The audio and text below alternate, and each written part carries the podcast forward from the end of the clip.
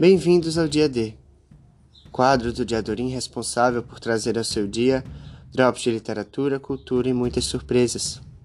Afinal, este dia derradeiro é uma nova chance de manter os olhos bem abertos antes do fechar das cortinas do espaço-tempo. No episódio de hoje, faremos a mediação da crônica A Morte de uma Baleia, de Clarice Lispector.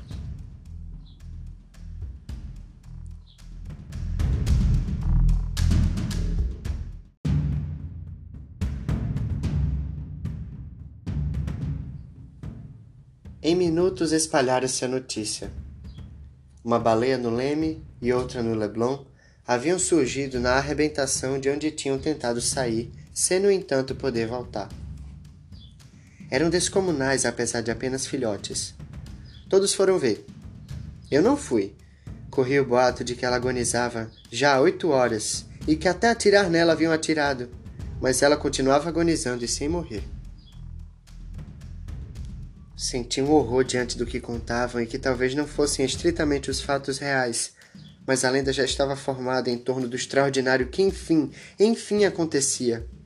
Pois por pura sede de vida melhor estamos sempre à espera do extraordinário que talvez nos salve de uma vida contida. Se fosse um homem que estivesse agonizando na praia durante oito horas, nós os santificaríamos. Tanto precisamos de crer no que é impossível. Não, não fui vê-la. Detesto a morte Deus, o que nos prometeis em troca de morrer? Pois o céu e o inferno nós já os conhecemos. Cada um de nós em segredo, quase de sonho, já viveu um pouco do próprio Apocalipse e a própria morte. Fora das vezes em que quase morri para sempre, quantas vezes num silêncio humano, que é o mais grave de todos do reino animal, quantas vezes num silêncio humano minha alma agonizando esperava por uma morte que não vinha e como escárnio, por ser o contrário do martírio em que minha alma sangrava, era quando o corpo mais florescia. Como se meu corpo precisasse dar ao mundo uma prova contrária de minha morte interna, para esta ser mais secreta ainda. Morri de muitas mortes, e mantê-las em segredo até que a morte do corpo venha, e alguém, adivinhando, diga: Esta, esta viveu. Porque aquele que mais experimenta o martírio, é dele que se poderá dizer: Este sim, este viveu. O mais estranho é que todas as vezes em que era só o corpo que estava à morte, a alma o desconhecia. Da última vez em que meu corpo quase morreu, ignorando o que sucedia, tinha uma espécie de rara alegria, como se ela estivesse enfim liberta, enquanto o corpo doía como um inferno. Uma das vezes, só depois que passou, é que me disseram eu havia estado três dias entre vida e morte, e nada garantiam os médicos senão que tudo tentariam. E eu, tão inocente do que estava acontecendo, que estranhava não permitirem visitas. Mas eu quero visitas, dizia. Elas me distraem da dor terrível. E todos os que não obedeceram à placa silêncio, todos foram recebidos por mim, gemendo de dor como numa festa. Eu tinha me tornado falante e minha voz era clara. Minha alma florescia como um áspero cactus. Até que o médico, realmente muito zangado e num tom definitivo, disse-me: mais uma só visita e lhe darei alta no estado mesmo em que você está. O estado em que eu estava, eu o desconhecia. Nunca nesses dias notei que estava no limiar da morte. Parece-me que eu vagamente sentia que enquanto sofresse fisicamente de um modo tão insuportável, isso seria a prova de estar vivendo ao máximo. Lembro-me agora de uma vez que, ao olhar um pôr do sol interminável escarlate, também eu agonizei com ele lentamente e morri, e a noite veio para mim cobrindo-me de mistério, de insônia clarividente, e finalmente, por cansaço, sucumbindo num sono que completava minha morte. E quando acordei, surpreendi-me, docemente. Nos primeiros ínfimos instantes de acordada, pensei: então, quando se está morta, se conserva a consciência? Até que o corpo habituado a mover-se automaticamente me fez fazer um gesto muito meu, o de passar a mão pelos cabelos. Então, num susto, percebi que meu corpo e minha alma tinham sobrevivido. Tudo isto, a certeza de estar morta e a descoberta de que eu estava viva, tudo isto não durou, creio, mais que dois ínfimos segundos, ou talvez menos ainda. Mas que de hoje em diante todos saibam através de mim que não estou mentindo. Em menos de dois segundos podem se viver uma vida e uma morte e uma vida de novo. Esses dois ínfimos segundos, como forma de contar toscamente o tempo, devem ser a diferença entre o ser humano e o animal, Assim como Deus talvez conte o tempo em frações de séculos dos séculos, cada século um instante. Quem sabe se Deus conta a nossa vida em termos de dois segundos, um para nascer e outro para morrer? E o intervalo, meu Deus, talvez seja a maior criação do homem, a vida, uma vida. Lembro-me de um amigo que há poucos dias citou o que um dos apóstolos disse de nós: Vós sois deuses. Sim, juro que somos deuses, porque eu também já morri de alegria muitas vezes na minha vida.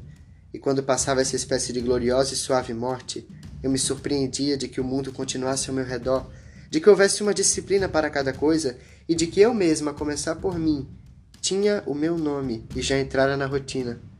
Pensara que o tempo tinha parado e os homens subitamente se tinham imobilizado no meio do gesto que estivessem executando, enquanto eu vivera a morte por alegria. Não fui ver a baleia que estava, a bem dizer, à porta de minha casa morrer. Morte, eu te odeio. Enquanto isso, as notícias misturadas com lendas corriam pela cidade do Leme. Uns diziam que a baleia do Leblon ainda não morrera, mas que sua carne retalhada em vida era vendida por quilos pois carne de baleia era ótimo de se comer e era barato. Era isso que corria pela cidade do Leme. E eu pensei: maldito seja aquele que a comerá por curiosidade. Só perdoarei quem tem fome, aquela fome antiga dos pobres. Outros, no limiar do horror, contavam que também a baleia do Leme, embora ainda viva e arfante, tinha seus quilos cortados para serem vendidos. Como acreditar que não se espera nem a morte para um ser comer outro ser?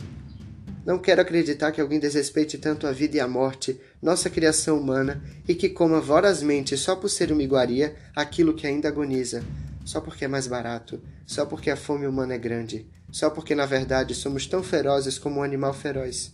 Só porque queremos comer daquela montanha de inocência que é uma baleia, assim como comemos a inocência cantante de um pássaro. Eu ia dizer agora com horror: a viver desse modo, prefiro a morte e exatamente não é verdade.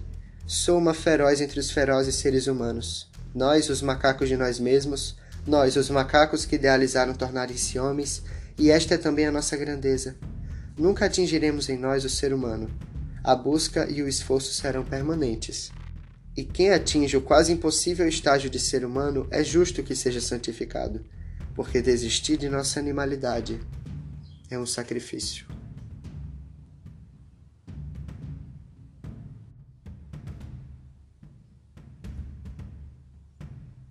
Meu nome é Daniel Porpino e este foi mais um podcast. O Diadorim lamenta as 600 mil mortes ocorridas devido à Covid-19, que pintam nossa bandeira de vermelho enquanto muitos cavalgam nas costas do delírio. Impeachment.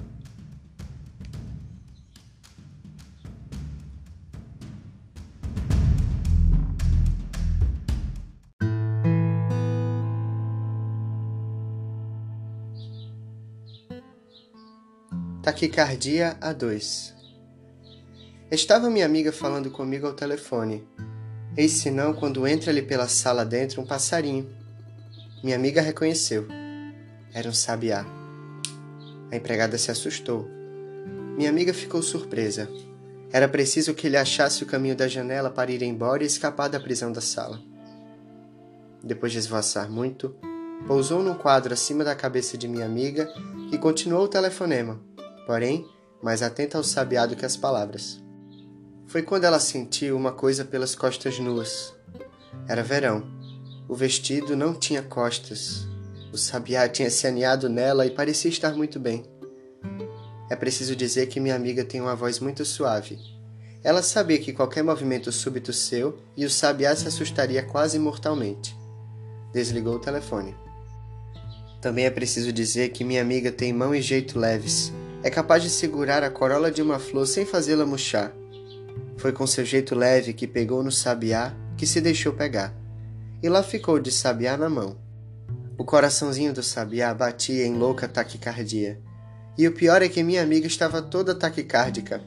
Ali, pois, ficaram os dois tremendo por dentro, a amiga sentindo o próprio coração palpitar depressa, e na mão sentindo bater apressadinho e desordenado do sabiá.